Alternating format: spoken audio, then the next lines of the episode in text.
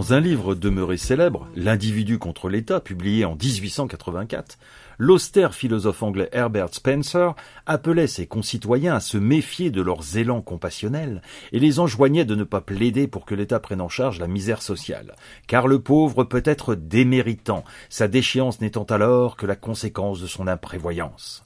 Il y avait également le risque que la solidarité organisée fasse émerger un monstre bureaucratique et budgétivore, l'État-providence, avec ses fonctionnaires toujours trop nombreux et ses impôts toujours trop élevés. Herbert Spencer et son darwinisme social n'apparaissent pas dans le livre dense du sociologue Frédéric Viguier, La cause des pauvres en France, publié par les presses de Sciences Po. Cependant, son ombre plane. L'auteur s'intéresse principalement à l'association ATD Carmonde, fondée à la fin des années 50 par le père Joseph Wrezinski, personnage aussi charismatique que virulent dans sa défense des pauvres. Des pauvres qui ne peuvent se réduire à l'image du travailleur sans emploi et mal logé défendu par le Parti communiste français. Des pauvres qui échappent à la sécurité sociale. Des pauvres qui ne sont pas tombés dans la pauvreté, victimes des aléas de la vie, mais qui y sont nés. Comme le souligne le sociologue Jean Labince, les déchéances sont plus que rares. La misère est un lieu fermé, plus fermé sans doute que celui de la haute aristocratie. Des pauvres qui ont développé une culture d'exclus du monde moderne. Il faudrait donc bien plus qu'une politique axée sur le plein emploi et le développement du logement social pour en finir avec cette misère-là. Pour défendre le quart-monde, les structures liées au catholicisme social trouvent des relais au sein de la classe politique et, chemin faisant, remettent en question les us et coutumes des associations caritatives. La cause des pauvres s'institutionnalise. Frédéric Viguier nous met ainsi dans les pas de René Lenoir, un haut fonctionnaire catholique et humaniste qui prend à bras le corps cette question de la misère et plaide pour un lien fort entre État et associations caritatives à condition que celle-ci soit efficace car dans la France giscardienne et libérale, il faut faire bon usage du pognon de dingue destiné aux pauvres.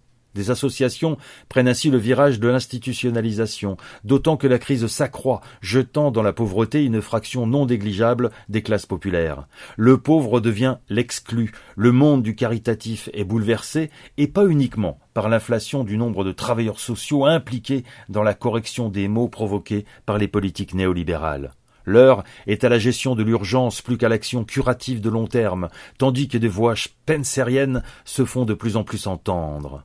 Derrière le pauvre, à remettre au travail, se cacherait l'assisté, le profiteur, le fraudeur. Pas d'aide sociale sans contrôle social et discours moralisateur.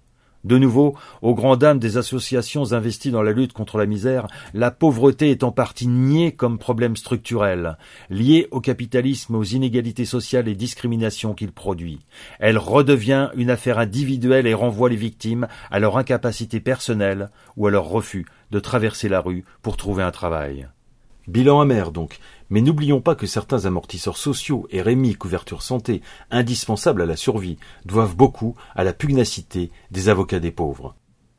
Il faut lire le livre de Frédéric Viguier, non seulement parce qu'il nous apprend sur l'histoire d'ATD Carmonde et plus largement sur celle du caritatif, mais aussi pour mieux mesurer l'influence des réseaux catholiques dans la machine techno-bureaucratique et leur responsabilité dans la mise en place des dispositifs de solidarité nationale, dont le haut fonctionnaire sarkozyste et ancien président d'Emmaüs France, Martin Hirsch, en est le plus beau représentant. Je ne peux que vous conseiller la lecture de ce livre, Frédéric Viguier, La cause des pauvres en France, aux presses de Sciences Po.